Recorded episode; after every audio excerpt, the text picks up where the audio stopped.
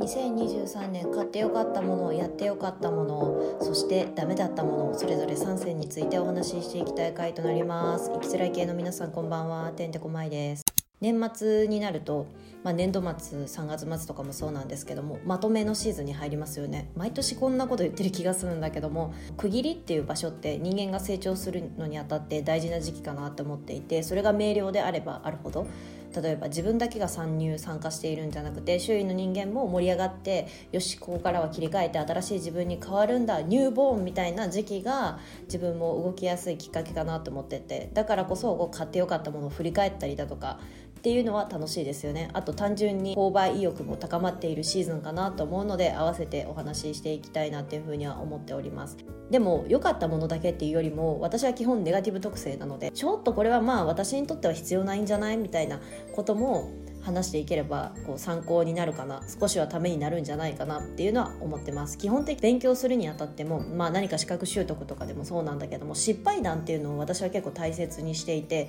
自分が物事をするにあたってお仕事とかもそうなんだけども仲が深まってくると結構他者の失敗談とかをダイレクトに聞くんじゃなくてあなたが失敗してきたことは何ですか？って聞くのはかなり常識がない人だと思われるので話の中で紐解いていったりっていうのはよくしていますね、まあ、なのでネガティブな側面もお話しできればなっていうのは思っています。じゃあまず物編ですね。物のセクションへ入りたいと思います。一つ目は 3COINS から出ているワンハンドオイル瓶で330円ですね。このオイル瓶を購入したいきさつっていうものが今までナチュラルキッチンっていう100均のナチュラル版みたいなのが昔あってそこで購入したものをもう何年ぐらい使ってたんだろう？5年ぐらいかな？45年使っていたんですね。でも100均っていうこともあってまあ使いづらいんですよ。瓶なので劣化とかはないんだけどもキャップの部分がプラスチック製品だったのでちぎれたりだとか片手で入れることができなかったりだとか料理するのって自炊のハードルを下げたりだとかあとは自分が料理をするのを楽しい空間づくりをすることがこの2つが大事かなって思っているのまずやろうっていう取り掛かるまでのアクションの自分のモチベーションアップのためにはそんなインテリアをこだわってるわけじゃないんだけどもまあこだわりはあるわけね生活感を完全になくすことは無理なんだけどもだって我が家には食器洗い洗浄機がドーンってデーンって賃貸なので でっかいのがパナソニック製のがボーンって置いてあるし全てを隠して生活感ゼロっていうのはできないんだけどもその中でもまあ試行錯誤してやっているわけですよ。掃除も面倒くさいっていうのもあって基本面倒くさがり屋なのでスパイスとか調味料っていった類っていうのは基本的には中にしまうようにしてるんですね。冷蔵庫であったりだとか棚の中にしまうようにしてるんだけどもオイルっていうものは基本的に毎日使うので私はオリーブオイル派なんですけどもここもね私の謎のこだわりがあってオリーブオイルか米油米油かあとごま油ですね。この3つのどれかしか使いたくないっていう謎の思いがあるんですよ。なんか体に悪いとかなんか自然派とか言うとさ吸入酸臭くなるからあんまり好きじゃないんだけどもやっぱりこう自分の体内に取り入れるものって選択したいなっていうのが自分の思いであるからサラダ油が悪いってわけじゃないんだけども唐揚げ作りますとか揚げ物しますって言った時は自分の中ではオリーブオイルで行うか米油米油で行うかっていう、まあ、どちらかの選択肢なのね。でも基本的にはもう9割ぐらいオリーブオイルを使う生活なのでオリーブオイルってすごいでっかい2リッターぐらいのやつをデーンって買ったりだとかまあ、いただいたりした時はそれを使用したりするんだけどでーんってでかい2リッターのタイプだと注ぎ口がもうただのキャップなんですよね。ペットボトルのキャップと一緒な感じ。だからドボドボって出ちゃうから入れ替えて使用するっていう目的があったの。外に置いといても生活に溶け込んでくれるというかシンプルなのが好きだからそういったものを探していたんですよ。その中でたまたまふらっと立ち寄った 3COINS でオイル瓶があってしかも片手で入れれるキャップを開け閉めするっていうほんと0.1秒の世界のお話なんだけどその面倒くささを取り除いてくれたこのワンハンドオイル瓶。あと液漏れもしないので今のところねまだ半年ぐらいしか使ってないんですけども購入してよかったなっていう商品でした。1つ目は 3COINS のワンハンドルオイル瓶ですね。2つ目は山崎実業から出ている折りたたみドアハンガーです。山崎実業といったら賃貸に住んでいる方は何か一つ製品を使っているんじゃないかなっていうライフスタイルのブランドの一つなんですけど我が家もいくつかあるんですが、まあ、有名なところだとペットボトルとか水筒とかが立てかけられる4つの支柱支えている棒があって、まあ、基本的には生ゴミ入れみたいなイメージで使われる方が多いのかな、まあ、または水筒を立ててかけたりだとか使う方が多いのかなっていうあれは結構愛用してますね私は。生ゴミもドーンって見えるようにするのはなんか汚くてよし料理しようっていう気持ちにならないからコンパクトにまとめられるのが好きな商品なんですけどもこの折りたたみドアハンガーっていうのはうちは賃貸なので壁に穴を開けるのが抵抗感があるというかなんかその中でも試行錯誤をしたいというか賃貸のドアに引っ掛けて使うタイプなんですよね。折りたためるっていうのがメリットなんですけど基本的には我が家は全部ずっと出しっぱなしです。なんでかっていうとこの冬の時期になってくるとコートっていうものが必須のアイテムになってきますよね。だと春先にかけて花粉のシーズンがピークになった時に外に着ていったものを中にクローゼットの中に一緒にしまうのって少し抵抗感ないですか？なんか私はね結構抵抗感があるの。で今まで実はその冬のシーズン冬から春先にかけてのシーズンのみに玄関先にこれも山崎実業から出ているものなんだけどもこの字型のハンガーラックみたいなものを購入してたのね。壁に立てかけてそこに、ま、4つぐらいかな入れられたりだとかリュックもかけられたりだとかっていう便利な商品だったんだけどもなんか自分の配偶者がめっちゃ使いづらいとか言ってすごい文句を言ってきたからじゃあどうしたもんだ。一回着たものを綺麗な洋服入れに入れるのも抵抗感があるしなっていうところでドアにかけられて素手のものだと5枚ぐらいかけられて1つだけ太めのかけるスペースがあってそこにリュックをかけたりだとか、まあ、帽子かけてもいいしカバンかけてもいいしっていう好きなアイテムです。1600円ぐらいで私は購入したんですけども早速2つ目買おうかなって検討しているところではありますね。私の洋服がっていうよりかは配偶者の洋服がたくさん増えてきた。だからスーツとかも毎日着ますっていう職種じゃない場合とかって基本的に中に入れるのってちょっと抵抗感があるからその洗濯だったりだとかクリーニング出すまでの期間っていうのはちょっと外に置いときたいじゃないですか。こうスーツみたいな類のものってポーイってがどっかにかけておく椅子にかけておくっていうのもちょっとはばかれるしっていう時に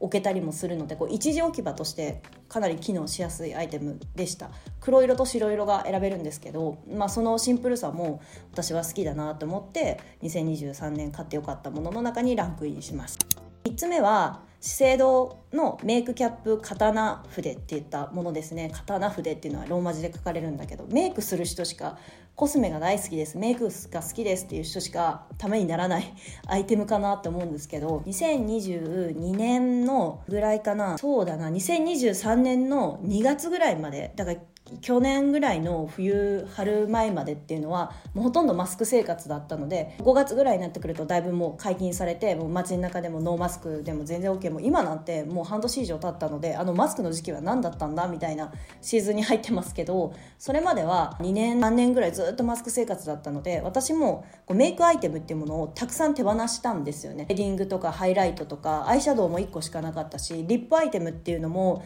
そのコロナまでは2019年までは結構こだわりを思っていたんですけどハイブランドのこれがいいとか、まあ、そういう時期があったんで今だいぶねコスメアイテムを厳選して持てるようになったんですけど経験があったからね自分は何が必要なのか何が不必要なのかってこうさまよう時期があったから決定できたなって振り返って思うんですけどもあれだけ2019年は大好きだったので海外コスメと熱くなってきた時期だったんですね。2019年18年後半ぐらいからかな。台湾コスメとか中華コスメっていうのも今は当たり前となったけど韓国コスメが流行ってじゃあ次何流行りますか？中華コスメだよね。流行がある中じゃあはいコロナですってなった時にもうマスク生活になってもう世間的にもどんよりしちゃって自分もメイクもういいなみたいな シーズンに入っちゃってあとはちょうどそのコロナの期間の時に3年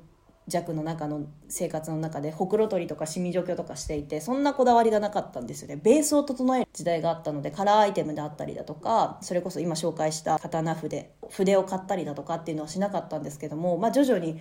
顔を晒すようにって言い方は 変な話だけどもやっぱりメイク好きだなっていう思いになったんですよ下手くそながらも。完全にメイクがめっちゃ好きで上手な人とかいるじゃないですか。私が好きな YouTuber の方でバネッサさんっていう方がいたりだとかこの夏ドラッグクイーンのショーを見に行ったんですけどもクイーンの方々のメイクの仕方ってすっごいいいなとか思ったりするので好きなんだけどあそこまで上手ではないし自分は技術も合わないんだけども楽しいなと。筆を購入したりだとか、まあ、メイクアイテムを結局シェーディングとか使ってなかったけど買い戻したりだとかっていう季節でした。でその中でこの資生堂のメイキャップ刀筆は何がいいかっていうとすっごい先端が細いんですよね。細くて斜め切りしてあってアイラインを引く時にアイシャドウでアイラインが引きやすいっていうタイプなんですよね。私みたいな不器用でもぴったりアイライナーが引けた日なんて何パーセントの確率なんですかっていうぐらい不器用なんですよ。100発100中すっごい綺麗にアイライン引く人いますよね。なんか私はもう基本ガタガタで引けた日にはおおって自分の中で歓喜が巻き起こるぐらいの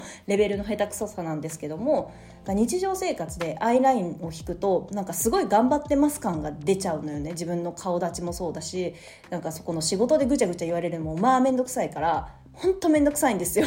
だからこう仕事用のメイクみたいな感じででも自分はテンション上げたいしってなった時にアイシャドウぐらいだったらアイシャドウのアイラインぐらいだったらそんなはっきりくっきりした感じにはならないかなって思ってすごいいいアイテムだった。不器用でも線に沿ってっていうか筆に沿ってシュッて目のラインに引けば綺麗に仕上がるのですごい買ってよかったアイテムだなって思っています。でここからそう筆とかもうちょっとこだわってそのツールの部分ですよね。こだわりたいなっていうのが2024そしてメイクのスキルをもっと上げたいって思ったのが2024です。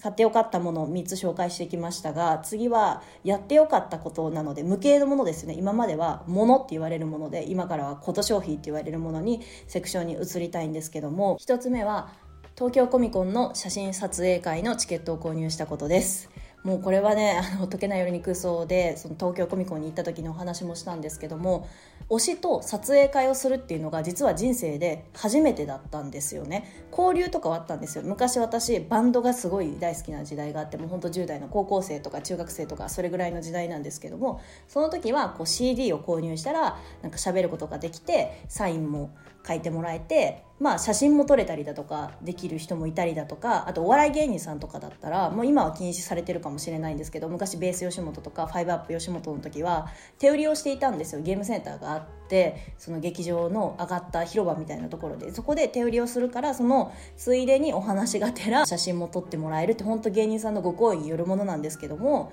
って言ったところで交流を図っていたんですけどもじゃあこう世界的なレベルで有名な方であもちろん芸人さんとかバンドマンが世界的に有名じゃないってわけじゃないんだけどもあの時はこう頑張っている人たちを応援するというか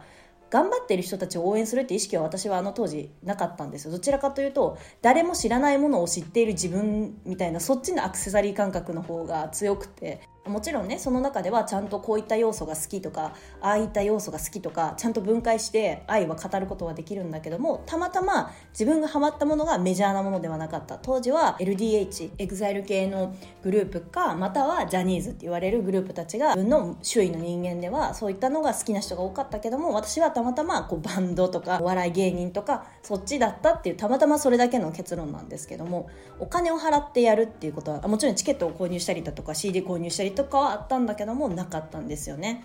だから初めての経験だったんですよ。私結構飽き性で好きなことはずっと好きなものはずっと好きなんだけども刺激を求めているというか新しいことを常に吸収していたい面白いことって世の中に多分たくさんあって自分がまだ経験していないものとか自分が生涯かけて今出版されてる書物を全部読むことなんて不可能じゃないですか。だから自分は知らないことが多いまま死んでいくのが基本的な人生スタイルだと思うんですよね。で私基本ネガティブなのであんまり性に執着してないタイプなんですよ。じゃあ性に執着してないんだったら何を生きがいに生きればいいんだろうって考えた時に推しとかそういう好きなものをたくさん設定しておくことによって綱渡りをしているっていう感覚なんですよね。イメージでお話ししたんだけども。だからそう新しいことができたっていうのは私の中ですごい楽しい経験だった。あとそうコミコンの写真撮影を通して、まあ、マッツ・ミケルセンと私は写真を撮ったんですけども今4トンとかチェキ会とかサイン会リリーベとかたくさんあのアイドルであったりだとか、まあ、俳優さんもそうだし声優さんももう熱いですよね、まあ、昔から声優さんはそういうイベントあったんだけど、まあ、今も継続して熱かったりしてでその中のなんでこの人とお金を払ってまで写真を撮るんだろうっていうのは疑問に思ってたの。でもよくよく考えたら私もお笑い芸人さんと写真を撮ったりだとかコミュニケーションを図る場を求めていたりだとかをしていたからでも今回約3万円ぐらい2万9000円とかそれぐらいお金を払っているわけですね。1回取るのにあたってたった5秒で。意味わかんなかったんですよ。今までの自分だったらそんなにお金出して何になるんだっていう。もうでもあの5秒にもう人生が詰まっているんですよね。相手のことを恋するとかとか写真を撮りたいとかすごい熱望する人って恋人として見ているのかなっていうまあもちろんそういう人もいるんだけどもそういうガチ恋とかリア恋とかそういった言葉が出てくるってことはそういった意図でやる方もいらっしゃるのかもしれないけど私は役柄であったりだとかその人の感性であったりだとかっていうところに魅力を感じていて、まあ、そういった好きの種類好きの種類ってたくさんあると思うから私はそっちのタイプなんだけどもその撮影会の日にちまでにはダイエットをしようとか少しでも可愛くありたいなとかって言ったのを考えていたんですね。私すごい後悔したのが自分の体型って結構太って見えるんですよ。どんだけダイエット頑張っても、うん、モデルさんとかと比べたら体重も多いだろうし体脂肪率も多いかもしれないけどめちゃくちゃデブだった時期もあったからその自分が好きじゃない体型の時代が長らくあったわけですよね。今よりも1 5キロぐらいもうすごい太っている時期があって、まあ、そこから落としているし今回もゴミコンに行きますってなって、まあ、2ヶ月ぐらい時期があって体重が結構ピークだったんですよ 最近の、まあ、ストレスも相まってっていうのがあるんだけど私本当にストレスで5キロの増減っていうのがあるので自分の体的には良くないんだけども昔からそうなんですよ。3キロ5キロなんてもう平気でこう行ったり来たりしちゃう体質ってか体型なので。その中で結構自分の目標で、まあ、マイナス3キロから4キロぐらいはちゃんと痩せようっていう気持ちで、まあ、3キロぐらいしか落とせなかったんですけどもでもやっぱり服装で本当ねこれ骨格とかあの今はもう当たり前となったけど数年前に骨格診断みたいなのが流行した時にディスってたじゃないですか。自分の好きなもの着ればいいじゃんみたいな。でも違うんですよ。自分の合う合わない服装っていうのがあって色とかも。本当後悔したんだよね。家で見た時は結構細く見えるなとか思ったけどじゃあ実際リアルに写真で撮った時にめっちゃデブに見えたんですよ。すごい太って見えちゃってなんかすごいショックだったんですよね。自分の中では体型コントロールしていったしメイクとかも可愛くしていこうとか会える時間を自分の本当の幸せな空間にしようっていう思いでいたんだけどももうそれがショックで もし次またあの機会があったらもう絶対行くって心に決めたんですけども服装のチェックですよね。もう本当今後の人の写真撮影会する人にお伝えしたいのはもう服装とかも一回撮った方がいいかもね。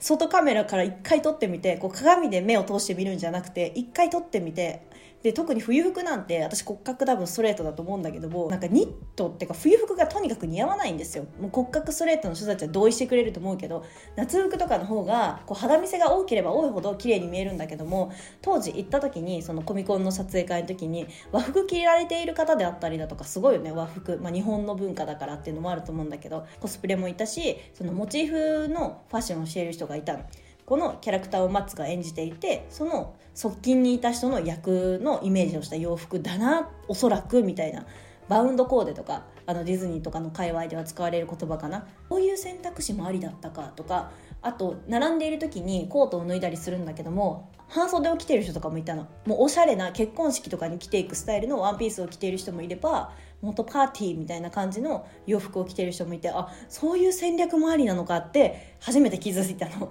う本当パーフェクトな自分で大好きな人と一緒に写るっていうのをもう本当楽しみにしているわけじゃん。学びがありましたね。その参加することによって。あと単純にもう今までこう理論的にっていうかどうしてお金を費やしまで写真を撮るんだろうっていうところに理論とか理由とか分かってたんだけども自分が体験することによってなるほどこういうところに興奮材料があるのかこういうところに追いチケットしてしまう良さがあるのかみたいなのを実体験できたのは大きかった。やっぱり実体験に勝る経験っていうものは私はないと思うから頭でどれだけこねくり回していても机上の空論でしかないから実際自分が経験してみることによりこう推し活オタ活っていうところに経験できてよかったなと思いです。あとは反省点としてはまあ写真写りのいい洋服を選ぶ。冬であろうが夏服着ていいんだ。そりゃそうだよね。コスプレまあコスプレだったらそのコスプレをしていますっていう証明書とかそれが承諾書っていうかいるらしいんだけどもある程度のワンピースとかだったら全然大丈夫だからそこは勉強になったなっていう思いでした。あとはその時期までに高めていくものですよね。その人のために頑張るっていうか回り回って自分にとって効果があるんですよね。可愛くなるというか綺麗になるというか。なんかそれでモチベーションを上げていくっていう。日常にも華やいでいくというか明るくなれたりするからただただそこでの幸福感を得るんじゃなくて回り回って周囲に与えていく影響とか自分自身の周囲に与えていく影響にもつながっていくからこの1回の新撮影だけで得られるものって多かったなっていうやってよかったものの一つでした。2つ目は海外旅行ですね。まだ行ってないんですけど これをお話ししている時は動こうかなみたいなことを、まあ、ざっくりと決めている時期なんですけども多分良かっただろうって仮定して入れておきました。詳しい話とかは喋れないんですけど、うん、自分はやっぱり好きだったしあの最初に話したようにやってよかったことの新しい刺激みたいなのがやはり必要なので自分の中では。そうじゃないと生きることができないのでまあやってよかったんだろうなっていうこう未来の自分に託しておきます。2つ目は国外旅行だから海外旅行でした。3つ目は大まかな枠組みになってしまうんですが打ちのめされること断ることそして何でも受け入れることこの3つが、まあ、同じカテゴリーにしちゃったんだけどもまあ、動くってことですよね。何かしら動こうよっていうことでした、まあ、ざっくりしてるんだけど、まあ、転職活動を行っていたりだとかその中で自分と対話対峙する時間が増えたんですよね。何が向いているんだろうと。転職活動って自分のことをまるですごいものかのように 商品化させてやらなきゃいけないなっていう意識が自分の中であってマッチングするとか人柄で採用してもらうとかなんかそういったことって手に入れている人間しかできない手段だなって私は今でも思っているんですよ。全ていろんなことを通して得られた結果としてね。それなりの能力がある前提で私自身受け止めてもらう。何にも能力がないのにただはい頑張りますっていうもう時期じゃないんですよ。若い人とかだったらもう新卒とかだったら全然はい頑張りますっていう こう可能性の部分で評価されるけど年齢を重ねてきた今ってすごい焦ってるのって私自身がというよりか私たちの年代の人々がこれで良かったんだろうかっていうのをすごい考える時期なんですよね。このままでいいんだろうかとこれまでで良かったんだろうかっていうその葛藤のせめぎ合いみたいなところでさまよい出すんですよね。負けて負けてばっかり負けるっていうのはお断りの連絡とかがあるとこう自分の自尊心みたいなのがどんどん奪われていくんですよ。傷つけられていく。傷つけられるというか自分が勝手に傷つけているだけなんだ。結論合わなかっただけだって楽観的に捉えればいいんだけどもさなんか自分の中で賭けがあるんだろうなっていうふうに私は思っちゃうのよ、ね、自分が素晴らしい人間だって思えないから自分がそこまでメリットとか何か商品として役に立てる人材だと私は思わないから人を人材って言ってる時点で私あんまり好きじゃないんだけどもね。商品のようでスマートフォンのスペックとかさそういったのと一緒じゃん結局。じゃあそのスペックって言ったものは本当にあなたの力なんですかって言ったものがすごい大きいでしょ結局は。生まれた家とか生まれた環境とかで左右されるのがスペックだと思うからそこの嫌悪感とかも向き合いながらこう自分のできなさとかも向き合いながら今打ちのめされてきたこともあったりだとかじゃあいざこう内定をもらいましたって言った時に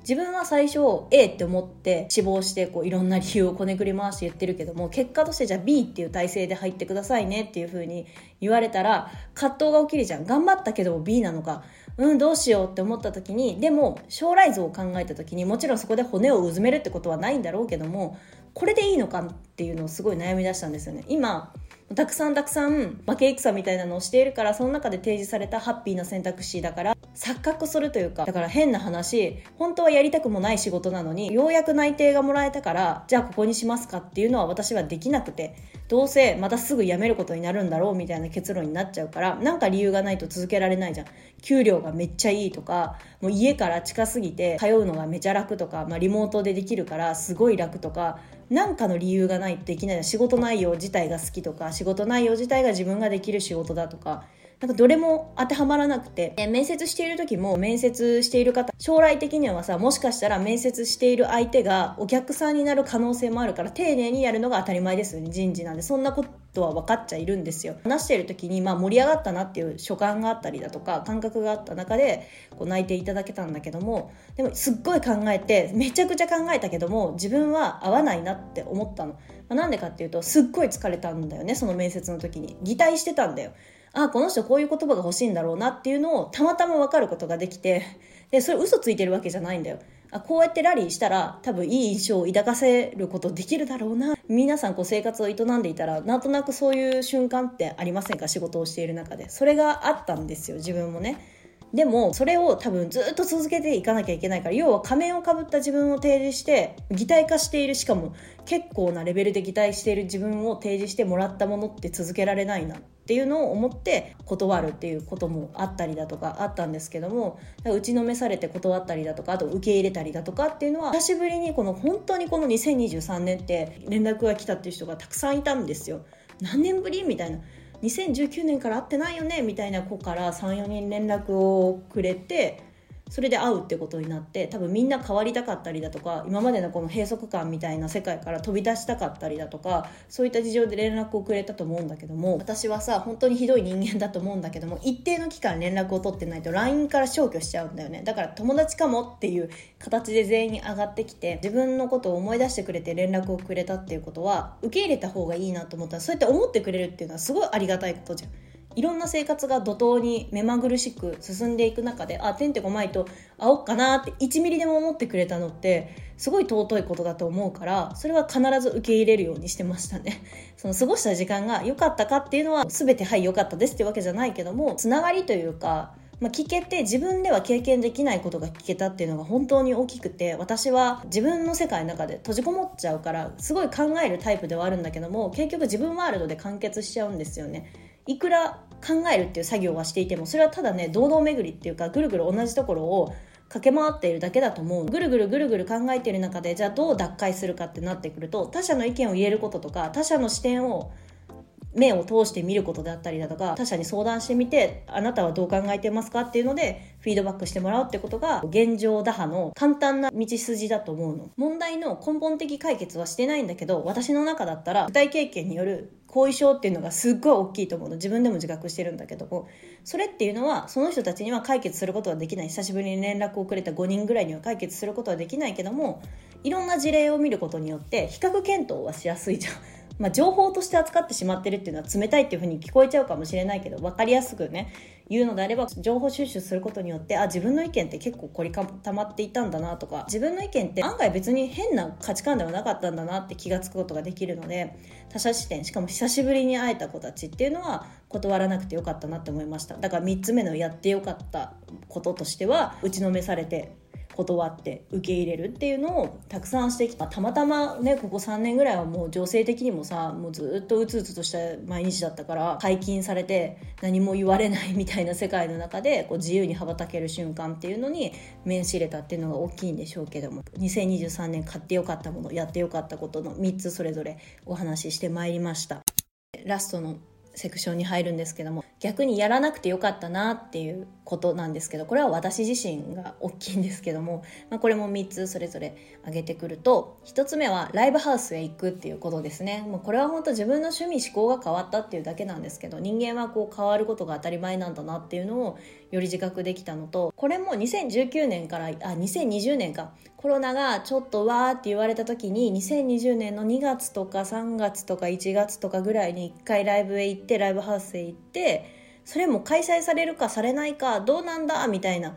蔓延はしつつあったけどもウイルス自体は。でもそのまだイベントとかはまだ継続してやってて多分4月5月ぐらいからこうだんだん規制規制みたいな感じになってったかなって今記憶してるんだけどもそれがラストだね。2020年の2月とか3月とかに。ラストだったのが最近行ってきたんですよね。めちゃくちゃ久しぶりに学生時代にハマっていたバンドがこうチケットが余ってたみたいでネットで調べてたらさあ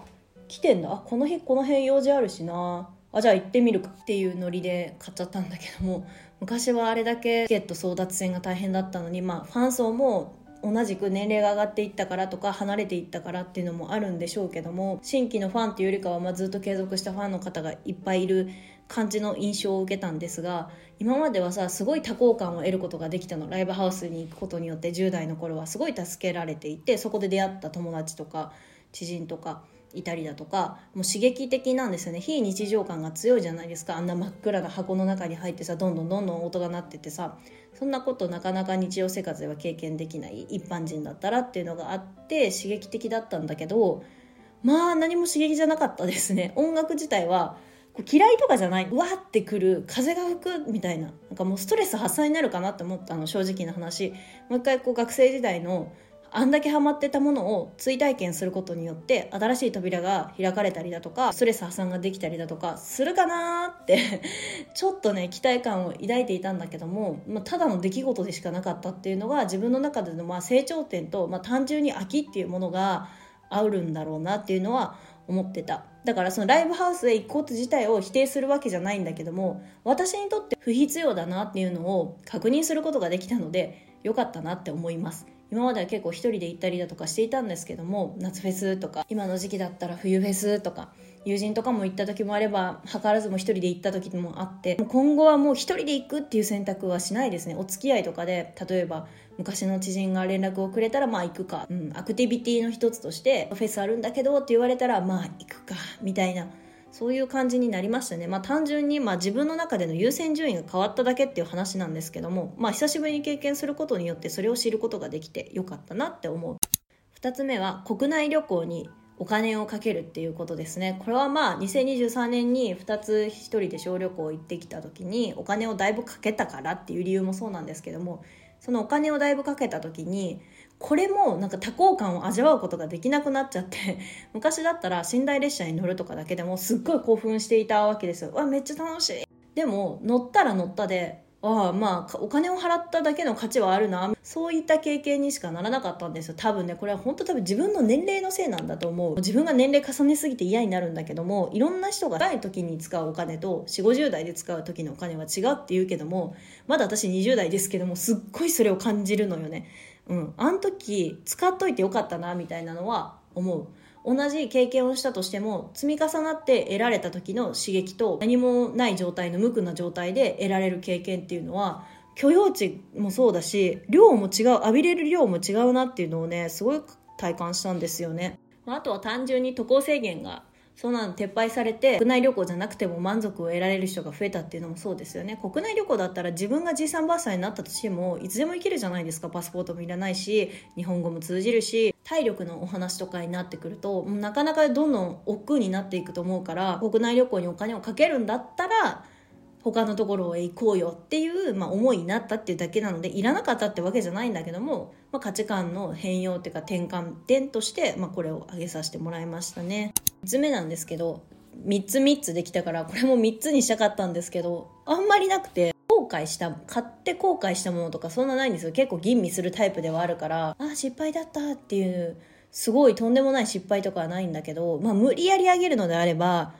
まあ、図らずも車をちょっと変え、変えたんですよね。車を乗り換えたっていうのかな。自分の、私のね、車を乗り換えたんですけども、今までだったら、まあ、車とかモーター系も好きだったので、絶対この車に乗るみたいな強い意志があったんですけど、まあ、これも前者のライブハウスへ行くとか、国内旅行に値段をかけるとかと、結局多分順位が自分の優先順位が変わってきただけのお話なんですが今までだったらこういう車に乗りたいとか私はアバルトに乗りたいとかそういった気持ちがあるんですよ。アバルトに乗りたいのは一生乗りたい。まあでもそこにお金を割くんじゃなくて違うことにお金をかけようよってことであったりだとか交通手段だしなって自分の車をそう例えるのであればまあ最低限のスペックでいいかな感じになって 配偶者も車持ってるので高いものを両方持ってても仕方がないというかなんかそんな時代じゃなくなったっていうのもそうだし、まあ、私の優先順位がっていう話もそうなんだけど、まあ、見る分には好きだし私もね結局はさ車とかもさ一回乗らせてもらったらもういいわみたいな感じなんだよね。知り合いとかにちょっと乗らせてもらったりしてあ楽しい終わりみたいな。それでいいんですね。所有をしたいっていう欲求がないんですよね。車とか特にバイクもだけど一回乗ったらあまあまあもういいやみたいな。結構それで満足感を得ちゃうのでまあそれはうすうす昔から気が付いていたんだけども車に関してもそうだったんだなって。結局誇示するアイテムでしかないから、ね、職場の人にさあかっこいい車乗ってますねとかそれ程度で終わるだけでしょ。って考えた時にまあいいかなと思って。優先順位が変わったんだって、まあ、無理やり持ってくるのであれば、まあ、車いらなかったことっていうかこれを経験通して自分の価値観みたいなものがいらなかったなっていう経験としては、まあ、車っていうところに固執していた部分がいらなかったなっていうのはありましたね。うん、なんか運転しづらいんだけどもね今の車。むしろいらないですね。車がいらない県内だったらもういいやって思うもん。車好きだけど別にもう今まで経験してきたしもういいや。そういったことでした。今回は2023年に買ってよかったものと買ってよかったこと経験してよかったことと、まあ、いらなかったこと後悔したことというかまあ、反省点みたいなことを3つそれぞれお話ししてまいりました。今熱烈に欲しいっていうものがなくて、まあ、金もちょっと下がってはいるんですけども一時期すごい高騰したじゃないですか。ゴールドが高騰しちゃったのでああトリニティピアスをずっと欲しいなと思ってたんですけど買うタイミングをミスってしまいましたね。ピアスも仕事中もつけないのでだから欲しいものが今そんなないというか経験にお金をかけたいっていうのがめちゃくちゃあって私それこそ海外でいろんなところを見たいなとかあのいろんなコミュニケーションを図りたいなとか自分の語学力を上げたいなとか自分の経験値を深めたいなとか、まあ、昔からずっとそういう欲求はあるんだけどもよりそっちの方にシフトしてきたのでものっていうものはないんですよね。2024年、まあ、参考になったことはないと思うんですけど 自分のこだわりの部分だったりだとか自分の必要不必要みたいなものが結構はっきりしているタイプなので参考にはならなかったかと思うんですけども、まあ、こういったシーズンっていうのは1年の総括としてまとめとしていいかなと思ったのでお話ししてまいりました。ここまで聞いてくださった皆さんありがとうございます。また次回もお聞きしていただけるとお会いできると嬉しいです。おやすみなさい。バイバイ。